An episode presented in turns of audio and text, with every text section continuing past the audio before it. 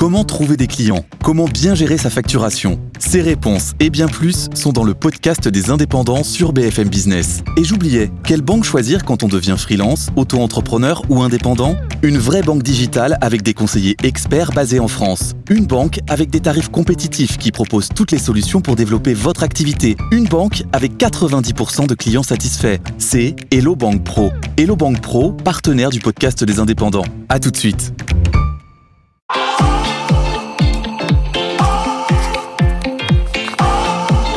BFM Business, tout pour investir. Lorraine Goumeau. Vous êtes au cœur de l'émission qui s'occupe de votre argent, de vos finances personnelles. On est en direct à la radio, à la télé, sur le web si vous nous écoutez depuis votre portable ou un deuxième écran d'ordinateur. Et puis on est bien sûr en podcast. Salut à tous ceux qui nous écoutent en dehors de nos frontières françaises. Au programme de leur avenir, l'immobilier évidemment dans un petit quart d'heure. On va faire le point sur les primes énergie. Qui a le droit à la prime énergie? Pour quels travaux? Euh, Quelques réponses avec Marie Cœur de Roy et le patron de Prime Énergie, euh, Nicolas Moulin. Le question-réponse du jour portera sur l'IA. Oui, encore un petit peu d'IA. Après les records du Nasdaq, du Dow Jones, du S&P la semaine dernière, est-ce que ce n'est pas un peu trop tard pour se positionner sur ce secteur euh, Au-delà d'NVIDIA, que faire? Comment faire? Combien?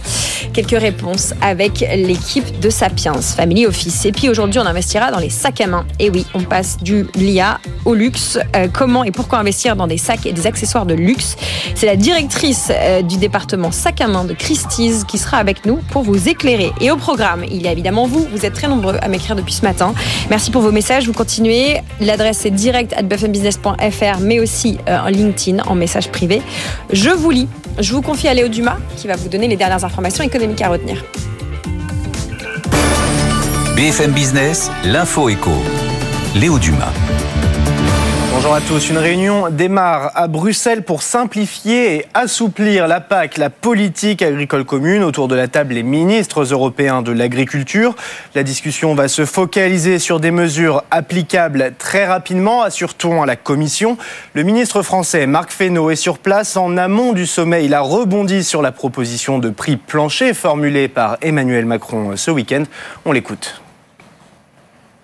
Explorer ce qui est au fond la suite de ce que nous faisons dans Egalim. Egalim, c'est la construction des prix à partir des prix de production. Un certain nombre de filières ne sont pas dedans. Il y a parfois des effets de bord ou des effets de biais. Donc c'est là-dessus qu'il faut travailler. Est-ce qu'il y aura besoin d'une traduction européenne? En tout cas, est-ce qu'il y a besoin au niveau européen de se poser la question de la rémunération des agriculteurs? J'ai l'impression que oui. La crise agricole n'est pas que française. J'entends ces questions de rémunération dans beaucoup de pays européens. À Paris, Emmanuel Macron réunit lui une vingtaine de chefs d'État européens dans un sommet de soutien à l'Ukraine. Objectif remobiliser et examiner tous les moyens pour soutenir le pays, fait savoir l'Élysée. La Chine et l'Union européenne veulent faciliter les investissements internationaux. C'est le but d'un accord formalisé par les deux blocs et une centaine de pays de l'OMC. L'accord s'attaque notamment aux procédures administratives et à la corruption. Les États-Unis ne sont pas signataires. Xavier Niel poursuit son expansion en Europe. Sa holding et son groupe de télécom Iliad vont acheter 20% de Télé2, un des principaux opérateurs en Suède et dans les pays baltes. Une opération estimée à près d'1,2 milliard d'euros. Nouvel épisode dans le dossier Casino. Aujourd'hui, le tribunal de commerce de Paris doit rendre sa décision sur le plan de sauvegarde accéléré du distributeur. Et sauf surprise, elle sera favorable, ce qui ouvrira la voie à la prise du contrôle du groupe par Daniel Kretinsky. Et puis l'ouverture du salon de l'auto de Genève ce matin et Renault a présenté sa toute nouvelle R5 à batterie. Euh, euh, aileron arrière, feux verticaux et couleurs flashy. Le modèle multiplie les clins d'œil à son ancêtre lancé en 1972. Cette R5 électrique doit arriver sur le marché français cette année. Elle sera fabriquée à Douai dans le nord de la France. Merci beaucoup Léo. On va rejoindre Antoine du côté de Renext. Antoine, notre marché parisien qui s'octroie une petite pause ce matin, marché calme qui souffle Bah oui, je te dire qu'on en avait bien besoin. On sort quand même d'une semaine absolument extraordinaire avec euh, quatre séances de hausse sur 5. On avait commencé la semaine sur un score nul et vierge et puis on a enchaîné euh, 7 records absolus consécutifs et un CAC 40 qui avait bien besoin euh, de souffler. Alors il le fait un petit peu au début de, chaque séance ces derniers temps et puis on voit que la dynamique repart avec Wall Street, avec euh, tout un tas d'éléments favorables, les résultats d'entreprise, etc. Et tout. Là, c'est la première fois que on prend un, un, un bon bol d'air frais, on va dire. Mm. Moins 0,43% pour le CAC, on redescend à 7932 points. Puis la tendance est vraiment cohérente, hein. il n'y a pas trop de volatilité, on bouge pas. Moins 0,22% pour l'Eurostock 50. Bah tiens, on a le DAX à, à, Francfort qui est en hausse, plus 0,07%. Euh, du côté de Paris, on prend des bénéfices alors sur Carrefour qui recule de 2,6%, on est à 15,99. Sur Alstom aussi, moins 1,78 à 11,58. Euh, les valeurs liées aux matières premières aussi, avec notamment euh, Total Energy qui recule d'1,3%, on est à 58,87 euros. Le baril de pétrole Brent euh, teste à nouveau les 80 dollars. On a un petit peu corrigé ces derniers jours. Donc euh, du coup total. Et puis euh, l'ensemble des valeurs liées aux matières premières. D'ailleurs, on peut le voir puisque ArcelorMittal recule d'1,7% à 23,90. L'autre secteur qui pèse un petit peu, c'est le secteur bancaire. Société Générale moins 1,24 à 22,22. BNP Paribas moins 1,15 à 55,74. Et Crédit Agricole moins 0,7 à 12,42. À noter qu'on s'est remis à travailler des valeurs un petit peu plus défensives. Un Thales, leader du CAC, à plus 1,36, 137,45 euros. Safran plus 0,53 194,04 euros. Et puis Sanofi plus 0,28 à 89,96 euros. Le CAC donc moins 0,42, 7932 points. L'euro 1 dollar 0,847 Lorraine. C'est l'heure de votre histoire, cher Antoine. On va parler de vos deux passions, l'automobile et les cryptos. Tout pour investir, l'histoire d'Antoine. Et oui, car euh, les gens documentés savent que maintenant ils peuvent s'acheter une Ferrari grâce aux Dogecoins. Eh oui, absolument. Alors, est-ce qu'on présente encore Ferrari, un constructeur italien de, de, voitures de sport qui fait d'ailleurs un parcours boursier absolument formidable, mmh. qui est souvent mis de côté avec les, les valeurs du luxe, hein, puisque c'est le constructeur qui a la marge la plus importante hein, de toute la production mondiale. Euh, Ferrari qui euh, va désormais autoriser effectivement les paiements en Dogecoin. Et vous allez pouvoir acheter votre Ferrari avec cette crypto. Ferrari qui n'en est pas à son premier coup en termes de crypto-monnaie, vu que vous pouviez déjà acheter une Ferrari avec des bitcoins avec des Ethers ou avec les, les stablecoins USDC, hein, la, la stablecoin éditée par Circle. Et bien désormais, vous pouvez le faire avec les Dogecoin. Alors c'est bien la première fois que euh, une entreprise, quelle qu'elle soit, et surtout un constructeur emblématique, un, un, un groupe aussi important, mmh. accepte comme moyen de paiement euh, ce qu'on appelle un meme coin, hein, ce genre de crypto quand même qui tient plus de la blague qu'autre chose. Bah, rappelez-nous ce que c'est qu'un Dogecoin. Euh, au fur et à mesure des années bah oui, le Dogecoin, c'est la fameuse crypto à tête de Shiba, vous savez, à tête de chien. Euh, Elon Musk en avait fait la promotion pendant un moment pour euh, essayer même de, de, Il avait prévu que SpaceX puisse euh, emprunter en Dogecoin pour pouvoir financer des expéditions lunaires. Bon, c'est pas allé très loin cette affaire, mais il reste quand même un socle très très important, une communauté très très importante de crypto autour de ce, de ce même coin. Et Ferrari assure là-dessus répondre à la demande de ses clients fortunés. Euh, il faut savoir que beaucoup de millionnaires et de milliardaires cryptos sont beaucoup enrichis ces dernières années avec ce type de crypto-actifs qui veulent leur voiture de sport ou voiture de luxe. Hein. On, on, on, compte plus les, les influenceurs crypto euh, qui se présentent sur YouTube avec leur Lamborghini, leur mmh. Rolls, etc. Et puis surtout leur Ferrari. Ferrari qui est vraiment en plein dans la cible. Pour le moment, c'est pas possible euh, autre part qu'aux États-Unis cette affaire-là pour des raisons légales, mais Ferrari assure que ce sera prochainement faisable sur le marché européen. Alors pour la petite histoire, si vous aviez de, si vous avez des envies de Ferrari, hein, le, le, premier prix c'est la Roma, hein, qui est déjà très très jolie. Elle est à 245 000 euros. Il vous faudra quand même accumuler plus de 3 millions de Dogecoin pour vous la payer. Il cote en ce moment du côté des 7 cents. Écoutez, mon regard se porte plutôt sur la supercar électrique euh, de BYD. Vous savez, ma passion pour la Chine, la Yangwang U9, qui est ah, un petit peu jolie. la Lamborghini chinoise, n'est-ce pas? Mmh. Combien ouais, faut-il de millions de Moi, ce serait plutôt le MG Cyberster, qui est très très beau aussi dans le même genre. Ah, c'est chinois aussi, MG, non? Eh, Oui, c'est chinois, MG. Merci beaucoup Antoine pour ce point crypto Ferrari. Vous avez tous les éléments si vous avez des Dogecoin et que vous voulez vous acheter une Ferrari. C'est pas pour tout de suite en Europe, mais vous pouvez aller aux États-Unis. Merci Antoine pour ce point marché. C'est l'heure de l'immobilier avec Marie-Cœur de Roy et notre invité juste après une petite pub. À tout de suite. Tout pour investir. La place de l'IMO. La place de Limo avec Marie-Cœur de Roy et notre invité ce matin, Nicolas Moulin. Bonjour Nicolas. Bonjour. Vous êtes le président de Prime Énergie. Avec vous, nous devenons des chasseurs de primes pour les dix prochaines minutes. Que reste-t-il à aller chercher, Marie? Ben, C'est la question, Nicolas. Euh, que reste-t-il à aller chercher? On va partir de l'actualité euh, la plus chaude. C'est les annonces, euh, évidemment, de, de ce plan d'économie de 10 milliards annoncé par, par Bruno Le Maire. Et l'une des victimes, j'ai envie de dire, entre gros guillemets, c'est ma prime rénov, un milliard de moins cette année. On en parlait hors antenne, on va être tout à fait honnête avec Nicolas, et on se disait bon, en même temps, hein, vu où on en est côté côté travaux de réno, ça va ça va pas changer grand chose, un milliard de plus ou de moins. Effectivement, en fait, de toute façon, les 5 milliards d'euros n'allaient pas être dépensés. Euh, ma prime rénov sur le budget de 2 milliards 3 en 2023 n'a pas été dépensée, euh, seulement 1 milliard 8. Donc, de toute façon, de ce, point de vue-là, on peut considérer que c'est pas vraiment une vraie annonce. Bon, on le répète toujours ici, mais je, tiens quand même à rappeler parce que on comprend plus rien. Ça, c'est une certitude. Euh, mais je vous rappelle que nous, primeenergie.fr, on continue à donner des, des primes. Elles n'ont pas changé. C'est plus de 10 ans, depuis de 2010 qu'on donne des primes. Et nous, on donne des primes sur chaque geste. Et c'est amusant parce qu'on appelle tous les mois et on rappelle le fait que chaque geste compte. Eh ben écoutez, c'est plutôt pas mal parce que de mon point de vue, le gouvernement aujourd'hui comprend ça et revient en arrière dans la deuxième aide. Parce que je vous rappelle qu'il y a deux aides pour les particuliers. Nos primes énergie et ma prime rénov qui sont cumulables. Et il y a un recul effectivement du gouvernement sur ma prime rénov.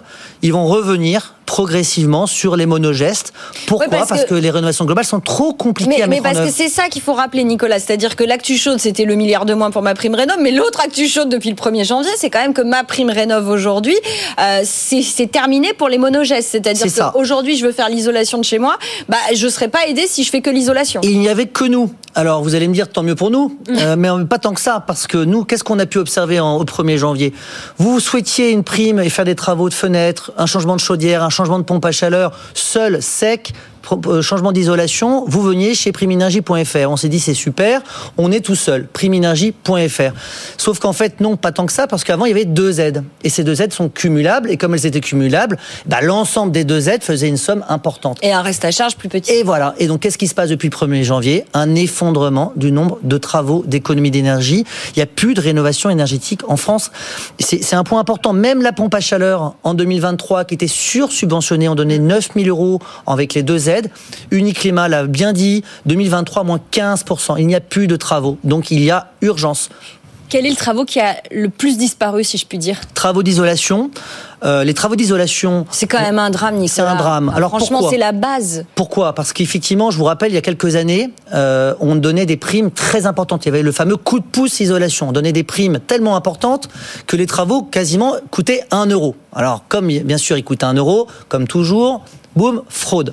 Et donc, comme les fraudes, on a baissé les primes. C'est toujours le même mécanisme, ce sera la même chose dans la pompe à chaleur bientôt. donc, de toute façon, euh, on a baissé les primes et donc il y a un effondrement du nombre de travaux d'isolation depuis deux ans, ce qui est quand même dramatique, puisque je vous rappelle que isoler son logement, c'est consommer moins. Parce qu'on est, on est d'accord, enfin, euh, vous, vous m'arrêtez si je me trompe, mais globalement, j'ai beau, j'aurais beau changer mon système de chauffage, si, si je suis mal isolé, globalement, mes factures, elles vont pas énormément s'améliorer, quoi. Alors là, je vais pas vous donner raison. Ah ouais? Non, je vais pas vous donner raison. Alors d'ailleurs, je voulais donner hors antenne, mais moi, je prends toujours cet exemple en ce moment. Je le trouve sympathique. Si vous demain vous voulez maigrir, c'est comme si quelqu'un vous disait, bah, il faut faire du sport et manger moins. Ouais. quelqu'un qui vous dirait, mais non, mais ça sert à rien de manger moins si tu fais pas du sport. Les deux comptent. Hmm. Donc quand vous faites, quand vous isolez un logement, certes, vous diminuez votre besoin de consommation. Mais si vous changez votre mode de chauffage, vous allez également faire des économies, même si vous ne changez pas votre isolation. Pourquoi? Quand vous consommiez avant avec votre 205 10 litres au 100 et que vous avez maintenant une 208 qui consomme 5 litres au 100, vous diminuez bien votre, votre consommation par deux. Un chauffage, c'est pareil. Donc on peut changer son mode de chauffage tout de suite et on fait, des et on fait une, une diminution de sa facture immédiate. Mais, mais, mais quand on fait les calculs, moi j'ai regardé, alors je sais, j'ai chacun sa passion, moi c'est ma passion passoire. Euh, quand on fait les calculs sur les nouvelles aides de ma prime rénov, on se rend bien compte que parfois si je fais qu'un geste euh, ou ailleurs je suis pas aidé, mais si j'en fais deux, je suis vachement aidé. Au final, mon reste à charger. En fait, il, va falloir faire avoir fait maths plus bac plus 12 pour pouvoir comprendre comment ça fonctionne. Mais le fait est que j'ai plus intérêt aujourd'hui à faire plusieurs gestes euh, pour pour isoler chez moi, mais pas que seulement à faire l'isolation changer mon ballon de chaude, changer mon système de chauffage. Je, suis vraiment obligé à chaque fois de, de il y a vraiment deux aides, je vous, je vous le rappelle. Prime, mais oui, mais oui, mais, oui, c'est oui. important. Nos primes énergie, chaque geste compte. Pompe à chaleur, 4000 euros. Isolation, 10 euros par mètre carré. Voilà. Tout de suite. Il n'y a pas vous- de sujet. Que vous fassiez un geste ou deux Ou deux. gestes. D'accord. Ma prime rénov, effectivement, vous aviez raison, depuis le 1er janvier, il y a quelques semaines, je vous aurais dit, bah maintenant, il faut tout faire d'un coup, sinon vous n'avez rien. Bon, là, vous allez comprendre que ça va bientôt changer. Ah bon Puisqu'on va revenir sur des gestes, des monogestes aussi sur ma prime rénov. Ça va sans doute être annoncé dans les prochains jours. Vous, vous pensez que là, de toute façon, le gouvernement n'a pas le choix? C'est certain. Pourquoi? Parce qu'il est obligé par rapport aux interdictions à la location des passoires? Parce que pourquoi selon vous? Parce que l'effondrement des travaux est tel que de toute façon, euh, là, on va droit dans le mur. Je vais essayer de le résumer très simplement. Bon, déjà, il y a un effondrement du nombre de travaux. Donc, si vous écoutez la FFB, la CAPEP, tout le monde vous le dira. Il faut relancer le bâtiment. C'est un secteur de l'économie fondamentale. Et je vous rappelle que le neuf souffre énormément aujourd'hui. Le marché du neuf est à l'agonie. Donc, la rénovation énergétique, c'est quand même un, un point très important. Le deuxième sujet dans tous ces changements, c'est que les monogestes permettent de, de déclencher les travaux et d'inciter les particuliers dans le temps. Les rénovations globales, c'est bien sur le papier, mais la réalité se fait très autrement parce que ça coûte trop cher. Et on ne peut pas engager ces travaux tout de suite. Oui, et puis ça coûte cher, mais il y a une dimension dont on ne parle pas souvent, c'est aussi le temps des travaux. Tout le monde ne peut pas euh, quitter Exactement. son appartement. On parle de ces travaux toujours avec le prisme du prix, mais il y a aussi le prisme euh, pratiquement parlant, comment on s'organise pour pouvoir faire ces travaux. C'est une dimension qu'on sous-estime souvent. C'est des dimensions de temps, et alors, en plus qui est d'autant plus exacerbé par le fait que aujourd'hui, dans la réforme actuelle, qui va bientôt, euh, bah, faire une rénovation globale, on vous imposait un mar, un mar. Mon accompagnateur rénove. Où sont-ils? Qui sont-ils? Personne ne sait vraiment. Bon, Bah, voilà, vous? en, ah, vous en vous, avez un maintenant. Vous en avez un Ah. maintenant, mais je peux vous assurer que c'est quand même compliqué pour avoir ce, ce type d'agrément et qu'il n'y en a pas 5000 aujourd'hui. Il faut faire appel à un auditeur énergéticien. un- Bon, c'est un nouveau métier, donc faut le trouver. Ils sont plus ou moins scrupuleux aussi. Faire un DPE aussi, un diagnostic. Alors vous connaissez ça mieux que moi. C'est pas non plus euh, euh, la panacée. Donc c'est trop compliqué. Euh, pour faire des travaux de rénovation énergétique, il faut des artisans. Des artisans qui font des travaux. C'est eux qui font les travaux. Et en plus, il faut qu'il soit labellisé RGE si je veux m'imprimer. Oui, alors effectivement, ça pour nous c'est pas un vrai sujet. Vous en Euh, trouvez? il y en a, nous, on considère qu'il n'y a pas de sujet là-dessus. Il y en a suffisamment, et même, je vais même aller, alors là, pour le coup, à l'opposé de la démarche du gouvernement actuel. On pense au contraire que le RGE n'est pas suffisamment compliqué à obtenir pour permettre. Vous anticipez de la fraude? Exactement. C'est exactement le sujet, c'est que aujourd'hui, le label RGE n'empêche pas et n'est pas un label de qualité, ce qui doit être.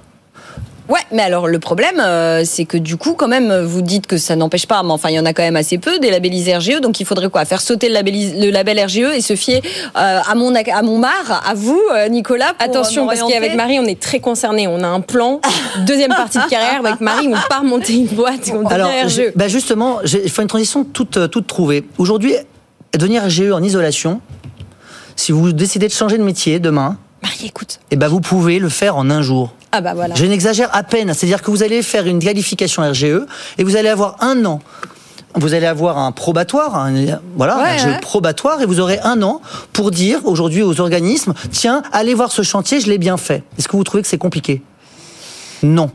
Il n'y a pas aujourd'hui de difficulté à obtenir, à obtenir le label RGE. Et d'ailleurs, j'en veux pour preuve que tous nos amis fraudeurs, les éco-délinquants, on les appelle comme on veut, sont RGE. Hmm. Mais, mais d'ailleurs, mais alors du coup, comment ça se passe? Parce que par exemple, typiquement, vous, euh, les, les, les, les gens que vous allez me conseiller pour faire mes travaux, etc. Donc, j'imagine qu'ils vont quand même être labellisés RGE si je veux toucher ma prime rénov. Mais vous, vous militez pour qu'on fasse sauter ça et qu'on se fie euh, simplement euh, bah, à tous les accompagnateurs rénov pour dire, bah, celui-là, cet artisan-là, je le connais. Moi, je défends, fait nous je défends pas les accompagnateurs Rénov parce que je vais être très clair avec vous sur cette réforme. Vous savez qu'on était opposés il y a quelques mois. On l'a clairement dit. Nous on considère que ce rôle d'accompagnement, on le fait depuis 2010. Donc et on le faisait gratuitement. Donc on n'avait pas besoin Ouais. d'être payé 2000 euros pour le faire auprès des particuliers. Mm. Donc l'accompagnement, je vous le répète, c'est comme quand je vous dis, il faut faire des travaux d'isolation, de chauffage. Nous on vous le fait. Bon. Donc nous notre rôle, quand on distribue une prime, c'est de contrôler la qualité des travaux Ouais. C'est pas de faire les travaux. On peut vous conseiller un artisan, mais notre l'artisan, c'est pas forcément notre copain. Alors, il se trouve qu'on en connaît énormément, mais on est surtout dans un rôle de contrôle. Ça, c'est. Il faut bien le comprendre. Non, non, mais j'entends bien. Mais comment on fait quand ceux qui nous écoutent et qui nous regardent là tout de suite, comment je fais justement par rapport à tout ce que vous nous dites sur le fait que être labellisé RGE, c'est pas forcément un gage de qualité et de confiance? Comment je fais? À qui je m'adresse Eh ben, en fait? S'adresser à nous, effectivement. Quand vous vous adressez à Prime Énergie, vous avez deux intérêts. Un, on va vous subventionner vos travaux et on va vous permettre d'avoir une remise. C'est-à-dire que vous n'allez pas, enfin, le montant des primes énergie va directement être déduite de votre devis de travaux. Donc j'ai rien à avancer. Rien à avancer. Et la deuxième chose, c'est que nous, on a l'obligation légale de faire des contrôles. Des contrôles avec des bureaux de contrôle type euh, Veritas Ouais, ou autre. ouais, ouais. Voilà. Donc, effectivement, euh, ça, c'est un vrai gage de qualité. Euh, je vous rappelle que nous, c'est 25 000 travaux tous les mois. Ah, et puis autre question, parce que par rapport à ce que vous nous dites, vous nous dites que là, le gouvernement euh, devrait annoncer dans les prochaines semaines, prochains jours, qui sait, retour en arrière sur les monogestes et, et le fait de faire des, des gros travaux. Du coup, j'attends pour faire mes travaux? Alors ça, c'est l'éternelle question. C'est un peu comme bulle ou pas bulle en ce moment sur les marchés. C'est- comme l'éternel, c'est l'éternelle question. Il est assez clair aujourd'hui que de toute façon, euh, obtenir ma prime rénov, euh, c'est pas forcément facile. Donc effectivement, il est évident que demain, ça sera plus facile. Une fois que j'ai dit ça. C'est pas dans mon intérêt de vous le dire quand même parce que je vous rappelle que nous à côté, là, nous nos primes énergie elles existent, hein. Elles n'ont pas changé. Moi le 31 décembre je donnais euh, 50 euros, 100 euros par fenêtre euh, euh, changé. Bah, le 2 janvier je continue à les donner et aujourd'hui encore. Donc j'ai quand même envie de vous dire euh, lancez vos travaux, euh, mais effectivement vous risquez d'avoir des aides dans les prochains jours sur des monogestes et qui sur ma, ma prime rénov qui vous imposeront pas faire une rénovation globale. Tiens Nicolas, on a un auditeur qui nous a écrit, on a une question pour déjà pour nous euh, vendredi Marie, c'est euh, Bernard qui nous écrit si j'installe des panneaux solaires sur le toit de ma maison, de mon point de vue, il ne sera pas nécessaire de l'isoler. Ce que vous nous disiez en début d'interview, c'est chaque geste compte. Indépendamment Alors, les en plus, c'est pas aider les panneaux Alors solaires. hein. oui, alors non. Euh, Enfin, en l'occurrence, il y a d'autres types d'aides. En revanche, pour moi, c'est deux familles de travaux qui n'ont rien à voir. On a les familles de travaux qui vous permettent de faire des économies d'énergie. Travaux d'isolation, je baisse ma consommation. Chauffage, je change mon mode. Bon. Les panneaux solaires, ça n'a rien à voir. Vous allez produire de l'énergie dont vous avez besoin. Parce que maintenant, on parle plutôt de- d'autoconsommation. C'est plusieurs fonctions, chauffage, euh, eau Ah bah, chaude, euh, Vous allez produire quoi. votre Clim. énergie. C'est-à-dire qu'au lieu d'acheter de l'énergie à EDF, vous allez en produire en partie. Vous allez même Donc- pouvoir la revendre d'ailleurs si vous en avez trop. Exactement. Donc ça n'a pour moi rien à voir. Euh, vous faites des travaux euh, d'isolation parce que vous les consommez moins Mm. et vous mettez des panneaux solaires parce que vous considérez que vous préférez produire votre énergie que de l'acheter parce qu'elle est trop chère. Donc pour moi, on est sur deux familles de travaux qui n'ont rien à voir. Et d'ailleurs, c'est un vrai sujet parce que dans les années 2010-2015, c'était un peu l'arnaque des panneaux photovoltaïques. ouais. On vous vendait une économie euh, et, et un rendement et un investissement. Alors que c'est une autre euh, fonction. alors que c'est une autre fonction. C'est, c'est voilà. Après, c'est pas complètement idiot. hein. Moi, j'avais fait pas mal de sujets sur les panneaux solaires. C'est pas complètement idiot quand on est en capacité. Aujourd'hui, ça fonctionne, mais, mais par contre, c'est très adapté pour, tout, pour les hôtels, par exemple. Ça, ça, c'est un sujet qu'on connaît bien. Euh, Pourquoi? Parce que vous avez un vrai besoin de consommation. Ouais. On va regarder les règles pour les copropriétés. On va répondre, on va vous répondre Bernard euh, en détail. On essaiera de faire ça euh, vendredi. Un mot pour conclure, s'il vous plaît, euh, Nicolas Marie. Vous nous parlez de nos amis les fraudeurs. Aidez-nous à identifier quelques fraudeurs qui en ce moment ont pignon sur rue. Ah, c'est l'éternel sujet. C'est même des listes qu'on essaye de demander euh, avec euh, avec les, les- les différents ministères. Faire On du peut name pas- and shame, On ne quoi, hein. peut exactement. Et vous, comprenez bien que c'est très compliqué, c'est quelque chose qu'on demande toujours. Et, euh, et voilà, pour des questions purement juridiques, on ne peut pas les partager. Nous, on a des bonnes idées, je vais être très clair. Il y a certains types de noms d'entreprises qui, clairement, pour nous, sont le signe entre guillemets que c'est pas forcément les meilleurs. Ouais, mais vous êtes Alors, un peu arbitre et joueur là. Je peux pas. Non, c'est pas ça. C'est que je peux pas vous donner les sauts parce que pour le coup, il est évident que je vais avoir euh, des problèmes juridiques parce que si je vous explique que telle entreprise qui a ce type de nom est un fraudeur. Pour peu euh, qu'il y en ait une En qui, pour revanche, le coup- en revanche, en revanche, soyons déjà simples. Euh, déjà, vous demandez des conseils et des devis, plusieurs devis. Voilà. Alors, Essayez d'avoir des conseils par des personnes qui ont déjà fait des travaux. Demandez des conseils à des tiers comme nous. Euh, évitez les sociétés qui se sont créées euh, Il y a- il y a six mois. Il y a six mois. Sauf celle de nous. Évider, sauf la vôtre bien entendu, évider les, les anciens vendeurs de sushis euh, qui sont devenus euh, dans l'isolation, qui maintenant font des pompes à chaleur et qui demain feront je ne sais pas quoi. Essayez de trouver ça. Moi je pense que euh, si j'ai un message à faire passer, pour les- tous les changements politiques actuels, c'est, euh, je pense qu'il faut réhabiliter euh, les artisans parce qu'en fait, le, le vrai métier. Enfin, aujourd'hui, on manque d'artisans qui font des vrais travaux de qualité. On n'a pas besoin d'intermédiaires, on n'a pas besoin de diagnostiqueurs, on n'a pas besoin de marre, on a besoin d'artisans, on a besoin de gens qui font. Ouais, je trouve ça beau, moi. le message de la fin. Salut aux artisans RGE qui font le boulot. Et pas RGE, à tous les, les, les futurs artisans, au masculin, au féminin.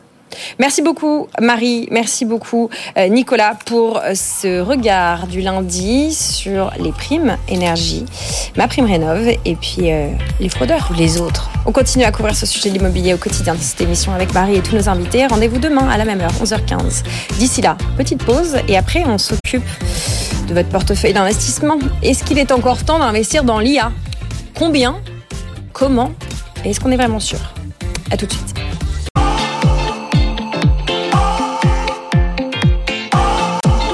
BFM Business, tout pour investir. Lorraine Goumeau. Tout pour investir dans l'IA. Oui, nous parlons beaucoup d'IA dans cette émission. Vous êtes nombreux et nombreuses à nous poser des questions, notamment est-ce que c'est encore le moment de commencer à investir dans l'IA Mais qu'est-ce que ça signifie concrètement commencer à investir dans l'IA On va décortiquer cette question avec notre invité Souleymane Jean Galadima. Bonjour Souleymane Jean. Bonjour Lorraine. Vous êtes le cofondateur de Sapiens. On est avec vous dans le monde des Family Office. Et donc, on va être très serviciel pour ceux et celles qui nous écoutent et qui nous regardent. On va vous prendre par la main et lister les questions que vous nous adressez au fil des jours. Alors d'abord, pourquoi ça serait le moment d'investir dans l'IA quand on voit que notamment euh, le cours d'NVIDIA est au-dessus des 800 dollars par exemple, que le S&P, que le Nasdaq sont déjà très très très hauts? Qu'est-ce que vous répondez? On répond premièrement qu'on est au début de cette révolution qui touche euh, l'ensemble des pans de notre économie, depuis euh, la santé, euh, en passant par les véhicules autonomes et en terminant par la, production de contenu avec récemment euh, Sora sur la production de vidéos qui produit des vidéos avec un prompt d'une minute d'une qualité exceptionnelle. Donc on est au début de cette révolution qui va impacter l'ensemble des pans de l'économie. Le deuxième aspect, c'est d'un point de vue technologique, on est au début de cette intelligence artificielle forte en capacité de produire du contenu, d'apprendre, de raisonner, de résoudre des problèmes. Et si on imagine que d'ici quelques années, euh, l'informatique quantique vient euh, aussi booster les capacités de calcul de l'intelligence artificielle, on a encore devant nous de, belles années de développement. Et en dernier lieu, vous l'avez dit au niveau des chiffres, hein, les chiffres sont ahurissants. Euh, Aujourd'hui, le marché de l'IA, c'est 323 milliards. On imagine qu'en 2030, d'ici 6 ans, c'est 1800 milliards de dollars de marché euh, au niveau global. C'est une croissance de la productivité d'un pour cent par an. Donc, c'est une opportunité effectivement pour les investisseurs autour de l'intelligence artificielle, mais de manière indirecte sur l'ensemble des domaines d'activité qui seront impactés de près ou de loin par cette révolution. Alors pour les investisseurs, les épargnants qui nous écoutent, qu'est-ce que ça veut dire aujourd'hui? On se parle, nous sommes le 26 février pour ceux qui nous écoutent de manière délinéarisée en podcast ou en replay.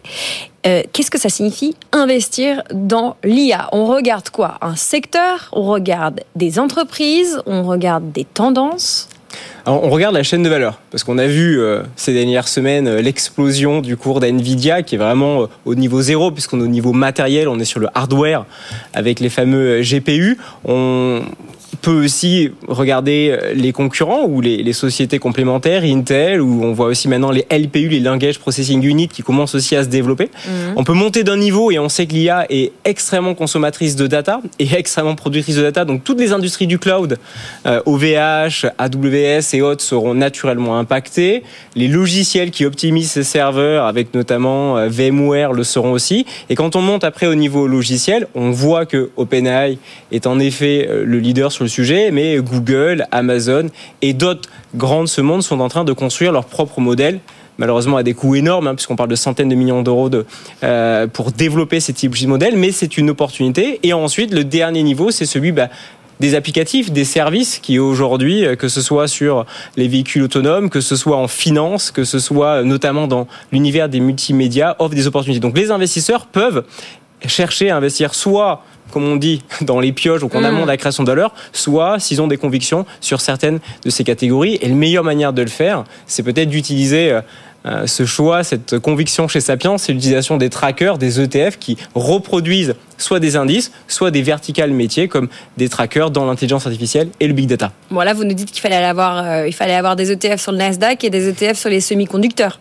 C'est à peu près ça. Vous avez notamment le X-Tracker, euh, intelligence artificielle et, et, big data qui sur un an glissant euh, fait près de 54% de, de, performance. On considère que il y a encore du potentiel de création de valeur sur ces sujets et c'est surtout en fait une manière d'avoir une approche darwinienne, de pas forcément faire un pari sur Nvidia, sur Amazon ou sur un gérant, mais de considérer que c'est une tendance de fond qui bénéficiera à un grand nombre d'entreprises et il faut aussi être vigilant parce qu'on a connu par le passé aussi des fois des, surprises sur l'innovation. on parle de Cisco, on parle de Nokia, on parle de BlackBerry qui était à un moment donné les leaders dans leur domaine et qui malheureusement n'ont pas pris le virage ou ne sont pas arrivés à suivre la concurrence. Donc cette approche euh, beaucoup plus diversifiée darwinienne euh, des, des, trackers sur cette verticale nous paraît la plus pertinente, notamment parce qu'on peut aussi rentrer sur des petits tickets hmm. d'investissement. BlackBerry, Nokia ou euh, Cisco, dont vous, citez, dont vous parliez tout à l'heure, qui en fait surfaient la vague, l'innovation du téléphone portable, et on pensait qu'il y allait avoir une corrélation stricte entre le succès des entreprises de téléphonie et le, le pourcentage euh, d'équipement de la population en téléphone portable. Exactement. Et on espère que peut-être les gens qui se positionnent sur l'IA arriveront à mieux surfer cette vague que les entreprises que vous venez de citer, même si elles ont été au top. Vous venez de parler d'Intel. Intel a un peu de perspective. Euh, Intel vaut 300 millions de moins qu'en 2000. On rappelle qu'Intel, c'est un gros fabricant de puces ça a été un moment le leader du, monde. Aujourd'hui, c'est loin, loin derrière Nvidia. Bon, vous nous parlez de nous positionner sur l'ensemble de la chaîne de valeur. Très bien. Vous nous avez souligné l'intérêt de se positionner via des trackers parce que voilà, ça permet euh, de ne pas avoir à choisir finalement. Mais vous avez forcément une approche aussi un peu en stock picking dans votre family office et plus généralement, si vous pouvez être porte-parole de votre secteur un peu. Comment on fait ses devoirs quand on veut s'intéresser à une entreprise en particulier? Au risque de vous décevoir, on ne fait pas de stock picking. C'est-à-dire qu'on fait. Voilà, c'est-à-dire qu'on assume cette position. Euh, on peut éventuellement regarder des fonds de gestion active, mais c'est vrai qu'on a une vraie conviction sur la partie tracker. Si on monte un peu dans la chaîne de valeur, on peut par contre considérer qu'aujourd'hui sur les marchés financiers, on est sur les champions d'aujourd'hui, mais on mhm. peut aussi se positionner sur les champions de demain, donc en non coté, en, capital investissement, c'est-à-dire le capital risque ou le capital développement. On, a la chance notamment là par contre d'avoir fait notre travail de sélection, no homework sur notamment le choix de Balderton, qui est un des leaders européens sur le capital risque et qui a une énorme majeure sur notamment l'intelligence artificielle. Et, on voit d'ailleurs ce qui est assez intéressant, c'est que notamment ces fonds commencent à acheter, investir eux-mêmes des data centers pour pouvoir fournir de la puissance de calcul, pour pouvoir fournir de la ressource aux startups d'intelligence artificielle qu'elles accompagnent. Donc c'est aussi une manière de s'exposer en l'occurrence euh, à l'intelligence artificielle. Et euh, Nvidia, euh, si on revient sur ce sujet-là, il y a aussi cette notion toujours de la création de valeur, c'est qui produit des brevets, qui fait de la recherche, et en l'occurrence Nvidia avec une marge supérieure à 5%, 50%, pardon, et au-delà de ça, une, vraie expertise, notamment sur la dimension R&D, continuera à développer, à innover, donc ça peut faire partie encore d'un sujet créateur de valeur dans les années à venir. Bon, alors du coup, vous êtes, euh, vous observez de près le secteur du non-côté. Donc si vous ne faites pas de stock picking, comment on fait ses devoirs pour sur le non-côté faire son marché? Alors pour faire son marché sur le non-côté, il faut être en mesure d'analyser une société de un fonds, un track record, une structure de frais pour sélectionner ce qu'on appelle le premier quartile, c'est-à-dire les fonds de private equity qui ont le plus de chances de reproduire les performances qu'on a connues ces 20 dernières années dans le private equity. Sauf que ces 20 dernières années, l'argent était gratuit, tout le monde a joué mmh. un peu sur les multiples. On a même tendance à dire qu'en étant aveugle, on arrivait à faire des performances. Aujourd'hui, il va falloir être en mesure de créer de la valeur, d'acheter à des bons niveaux de valorisation mmh. et surtout d'accompagner ces entreprises, notamment dans l'intelligence artificielle, où les modèles de rentabilité sont encore à construire. Hein. ça coûte excessivement cher. Beaucoup de startups, malheureusement, paient énormément cher les modèles de PNA, mais malheureusement n'arrivent pas à répercuter ce coût au niveau de leurs clients.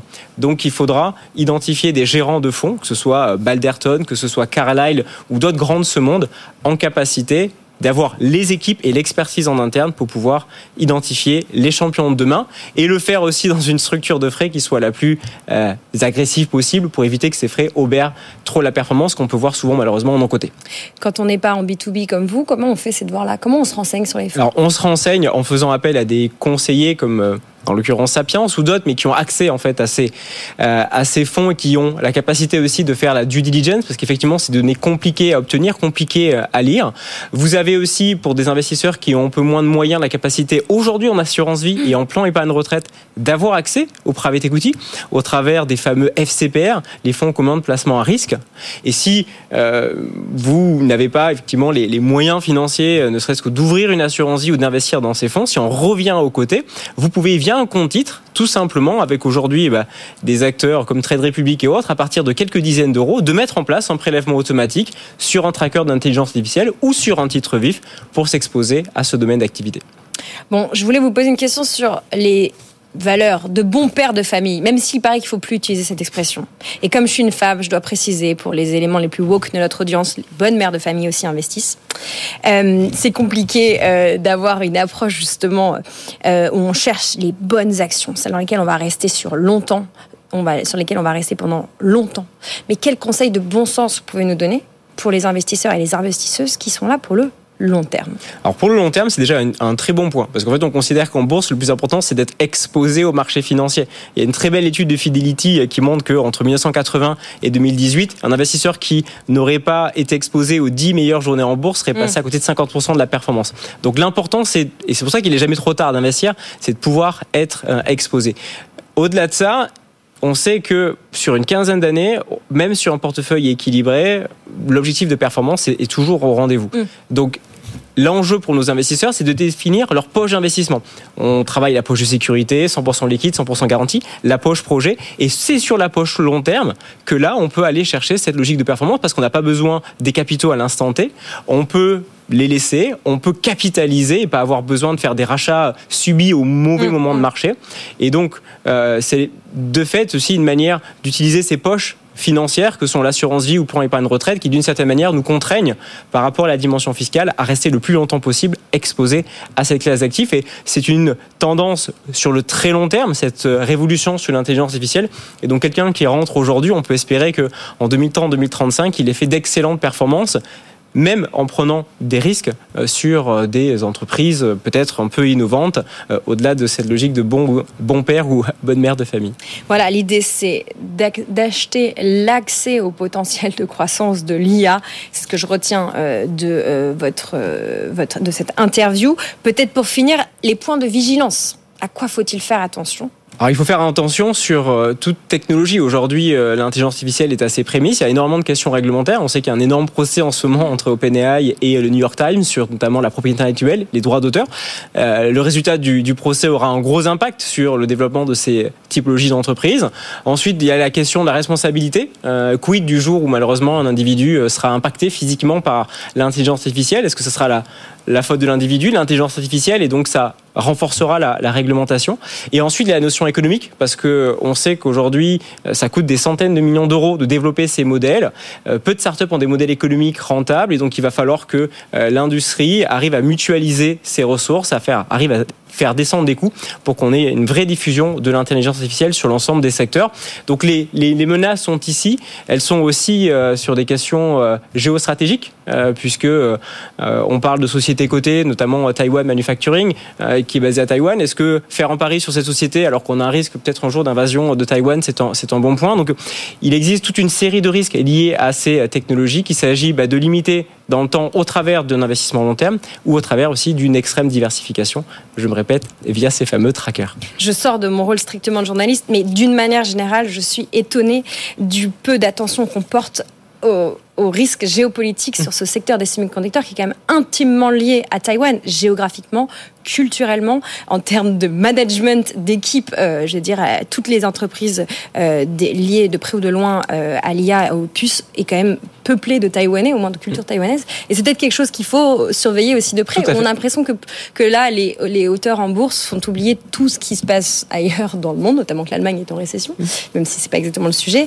Et ça, faire ses devoirs, ça fait partie, euh, surveiller la- l'actualité géopolitique, ça fait partie de nos devoirs. Alors comment on minimise ce risque géopolitique qui est quand même tout à fait là Alors, on, risque, on minimise entre guillemets sur les géopolitiques en, en investissant de manière globale. Mais c'est vrai qu'il y a une très forte prépondérance de Taïwan sur l'industrie des semi-conducteurs, même si on voit en l'occurrence que Sam Altman, apparemment, depuis quelques mois, essaie de lever plusieurs milliers Mm. euh, de milliards de dollars pour euh, essayer de travailler d'autres concurrents, d'autres modèles sur euh, cette production de semi-conducteurs. Donc je pense que globalement l'industrie est consciente de cette dépendance, elle est en train de la, limiter. Euh, mais pour se tenir informé, bah, il faut suivre la géopolitique, il faut être diversifié d'un point de vue géographique et essayer bah, d'intervenir sur différents niveaux de la chaîne de valeur. Y a en l'occurrence un gros problème à Taïwan, toute l'industrie sera naturellement impactée, mais néanmoins, bah, les entreprises qui auront déjà commencé à utiliser ces modèles, euh, on parle de euh, Therapixel, qui est d'ailleurs euh, reconnu en France pour le diagnostic du cancer du sein, donc dans le domaine de la santé, un domaine hyper résilient, on peut considérer que même en cas de risque géopolitique, cette entreprise continuera à se développer et à produire de la valeur. Donc se développer et se diversifier sur la chaîne de valeur, d'un point de vue géographique, c'est déjà un bon, un bon début pour s'exposer à l'intelligence artificielle en réduisant au mieux son risque de perte en capital. Voilà, la chaîne de valeur de l'IA décortiquée avec vous, par vous, Souleymane Jean Galadima. Merci beaucoup à vous et l'équipe de Sapiens du monde du Family Office à votre service pour mieux penser vos investissements, y compris dans l'IA, dans tout pour investir. Vous restez avec nous, il nous reste un gros quart d'heure d'émission. On va tout à fait changer de sujet, quoique on va continuer à parler investissement. On va faire ça avec une grande maison d'enchères, Christie's. On va parler investissement dans le luxe, sac à main, mais pas que. Et ça concerne également les hommes. À tout de suite. Tout pour investir. Investir autrement. Investir autrement, nous passons de l'IA au luxe. Il n'y a qu'un pas dans cette émission. Nous allons accueillir Lucille Andréani. Bonjour Lucille. Bonjour. Vous êtes directrice du département sac à main chez Christie's. On va parler avec vous du marché euh, des sacs à main, qui est un vrai marché à part entière. Vous allez donner quelques chiffres pour qu'on comprenne de quoi on parle. Euh, tout à fait. Alors pour vous donner juste un petit peu une idée euh, du département chez Christie, ça a été lancé en 2014. C'est un marché qui est assez récent et aussi une catégorie très nouvelle chez Christie's. En termes de chiffres, pour vous donner une idée pour 2023, euh, ça a représenté 35,8 millions de dollars pour à peu près 2400 lots vendus et 136% de nouveaux clients. Donc c'est une catégorie qui est extrêmement dynamique, qui recrute beaucoup de nouveaux clients par an mm, mm, mm. et qui se développe de façon assez exponentielle. Vous nous parlez de 2023 parce que c'est une année record. Tout à fait. Tous les records ont été battus. Tout à fait. On, a, on avait battu tous les records en 2022 et puis voilà, en 2023, on, dépasse euh, un nouveau record. Je pense que c'est aussi une catégorie qui est importante pour les records puisqu'on détient le record du sac le plus cher vendu en vente aux enchères qui s'est vendu en novembre 2021 à Hong Kong pour plus de 4 millions de Hong Kong dollars, ce qui représente beaucoup en euros. Parlez-nous de ce record. Qu'est-ce que c'était comme sac? C'était un sac Himalaya, euh, un Kelly 28 avec euh, la bijouterie en or et diamant. Donc on parle d'un sac de la maison Hermès Évidemment. Est-ce que c'est toujours Hermès qui bat les records? Tout à fait. Euh, alors pas toujours, puisque bon après euh, il faut euh, battre les records de, de chaque dans chaque, catégorie. Voilà, on a battu le record pour Hermès, mais évidemment, on a euh, d'autres marques qui sont représentées. Euh, mais Hermès représente 90% des lots qui sont vendus euh, chez Christie's et qui font des prix importants. pour parler d'autres d'autres records et d'autres projets, on a collaboré avec la maison Gucci l'année dernière. trois sacs uniques ont été fabriqués par la marque et présentés en vente aux enchères. Et nous avons battu le record du sac Gucci le plus cher vendu en vente aux enchères, qui s'est vendu 130 000 euros. C'est un peu de la triche, parce que quand on en fabrique trois, on fabrique de la rareté. Évidemment. Mais après, je dirais que c'est très important euh, pour déterminer la valeur euh, d'un sac à main. Justement la rareté. Vous avez différents volets euh, qui permettent de déterminer la valeur euh, d'un sac à main. Évidemment, certaines marques sont plus importantes que d'autres mm. puisqu'elles sont plus difficiles à acquérir sur le premier marché, donc la boutique. Pour exemple, Hermès, c'est très difficile d'avoir le sac euh, que, que vous désirez aussi rapidement que vous le souhaitez. Combien de temps d'attente? Euh, alors, je peux pas parler pour la marque évidemment, mais, mais plusieurs années parfois. Euh, beaucoup de clients se tournent vers les ventes aux enchères parce que finalement c'est très accessible. Vous avez aussi euh, une grande diversité, une large fourchette de prix, donc à des budgets euh, très différents, et surtout une rapidité euh, totale puisque le vous temps avez cher. exactement. Bon, on le voit, c'est un marché qui a ses, son propre rythme, un marché où finalement le marché secondaire est tout aussi important que le primaire, et un marché sans frontières, puisque la, le luxe ne connaît pas de nationalité tout à fait. Enfin, si, ma question est mal dite. Disons que les clients viennent de partout.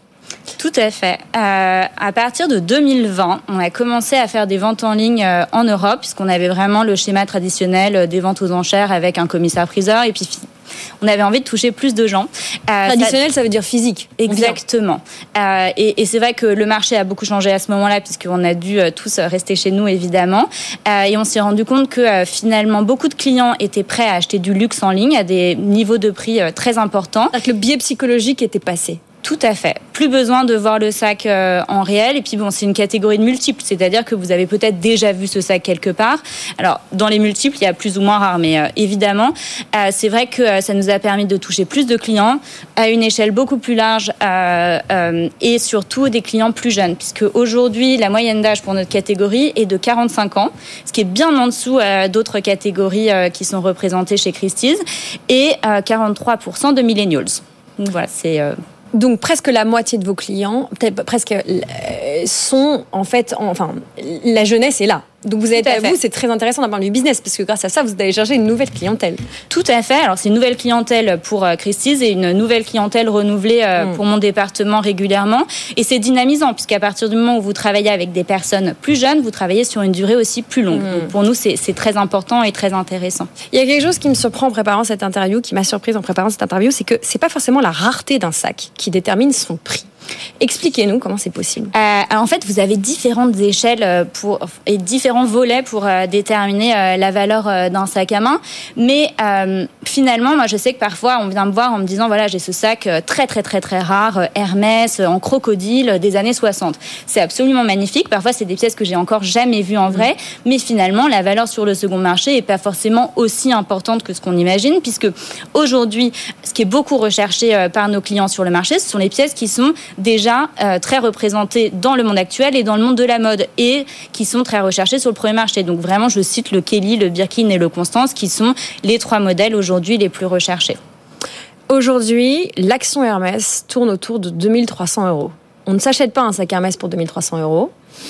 Mais il y a quand même un arbitrage à faire. Si on veut surfer le luxe, si on veut investir dans le luxe, finalement, investir dans un sac qui, on le comprend, a une très belle valeur sur le marché secondaire, ça peut être intéressant. Est-ce que vous avez une partie de votre population, de votre clientèle, qui est justement des, qui sont des investisseurs, qui sont là pour aller faire une plus-value? Et donc ça aussi, ça vient dynamiser votre marché. Je pense qu'il y a toujours la notion de passion derrière, c'est-à-dire que bon, il y a deux choses. Déjà, toutes les femmes ont besoin d'un sac à main et elles se posent la question de comment bien acheter un sac à main. C'est-à-dire si vous dépensez euh, peut-être 8500 euros, vous avez envie d'avoir potentiellement la possibilité de revendre la pièce au prix auquel vous l'avez acheté ou éventuellement vous faire une plus-value.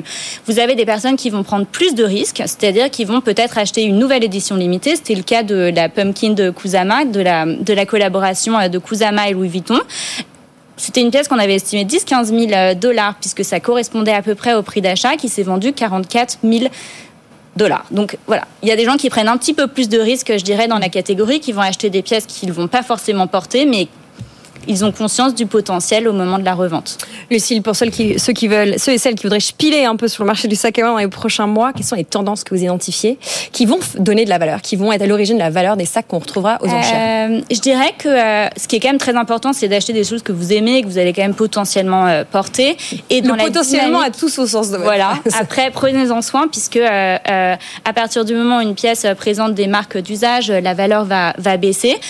pour présenter un petit peu la dynamique des ventes aux enchères, finalement, il faut vendre vos pièces en vente aux enchères avec la possibilité d'une plus-value et participer à une vente aux enchères pour acheter, pour trouver des pièces qui sont extrêmement rares que vous ne pourriez pas trouver autre part ou en tout cas sur liste hmm. d'attente. Euh, ce que je vois aujourd'hui euh, euh, dans l'évolution du marché, euh, c'est finalement des sacs un petit peu plus grands qui sont recherchés, le Birkin 35 et aussi des modèles de la fin des années 2000 puisqu'on était arrivé à un moment où le mini sac était très en vogue. C'est des pièces qui pouvaient se revendre facilement trois fois le prix d'achat. Donc c'est vraiment la quantité de cuir ne déterminait pas la valeur d'un sac. ça change un petit peu, ça change aussi avec les modes de vie et c'est une catégorie qui est euh, euh, totalement liée euh, aux tendances actuelles. Voilà, Market Insight, si vous voulez investir dans les sacs, regardez les sacs de la fin des années 2000 et les sacs un peu plus grands. C'est vrai que ça a été beaucoup la mode des tout petits sacs dernièrement. Big is back. Merci beaucoup, Lucie Landrinier et toute l'équipe de Christie's d'être avec nous pour ce décryptage du marché, évidemment, euh, du sac, du luxe et plus largement des enchères. Tout pour investir, c'est fini. Merci à toutes et tous de nous avoir écrit, d'avoir suivi l'émission. Vous n'hésitez pas à continuer à m'écrire, notamment sur LinkedIn, en dehors du direct. Si vous avez attrapé l'émission en cours, pas de panique. Vous pouvez la retrouver dès à présent en podcast, en replay sur l'ensemble de vos plateformes préférées, qu'elles soient européennes ou américaines. Demain, nous serons au rendez-vous dès 10h. On a prévu de parler immobilier. Dernière année pour le Pinel, faut-il investir? Réponse demain. Et puis, on se demandera comment démasquer les arnaques placements. Christian Fontaine du Revenu sera avec nous. Mais d'ici demain, il y a toute l'après-midi sur BFM Business. D'ici 5 minutes, Sandra Gondouin prend les manettes de l'antenne pour Avec vous. Bonjour Sandra. Bonjour Lorraine. Quel est le programme? Micro fonctionne. Non. Voilà, ça y est. Allez-y. Euh, eh bien, on va, pas- on va aider les entrepreneurs, eux, les femmes, à monter leur boîte, donner beaucoup de conseils. Marie-Éloi sera avec nous euh, euh, parmi nos, nos cinq experts du jour. Mais on parlera aussi expérience client, cybersécurité, recrutement, questions juridiques et de toutes les questions que vous allez nous poser à cette adresse avec vous à bfmbusiness.fr. Tout ça en une heure, c'est la libre antenne de BFM Business, la rafale de questions. Vous faites une petite pause, vous revenez à 15h, c'est l'heure de BFM Crypto avec Amaury Tonquedec aux manettes. Cher Amaury, le programme de votre super émission du jour. Absolument, émission spéciale aujourd'hui, or versus Bitcoin, quelle est la meilleure valeur refuge, voire la meilleure valeur tout court? On en parle à 15h, du coup en direct avec euh, Jean-Marc Daniel qui nous écoute, éditorialiste chez nous, et euh, Nathalie Janson, professeur à Neoma Business School. Voilà, une émission spéciale Jean-Marc Daniel et Crypto à 15h, à 21h30 et à n'importe que- à n'importe quelle heure en podcast et en replay. Bonne émission, cher Amaury, qui est également aux manettes de cette émission Tout pour investir. On se quitte en vous précisant que Bitcoin se négocie 51 219 dollars. Où on se parle, 11h56 sur BFM. À demain! Tout pour investir sur BFM Business.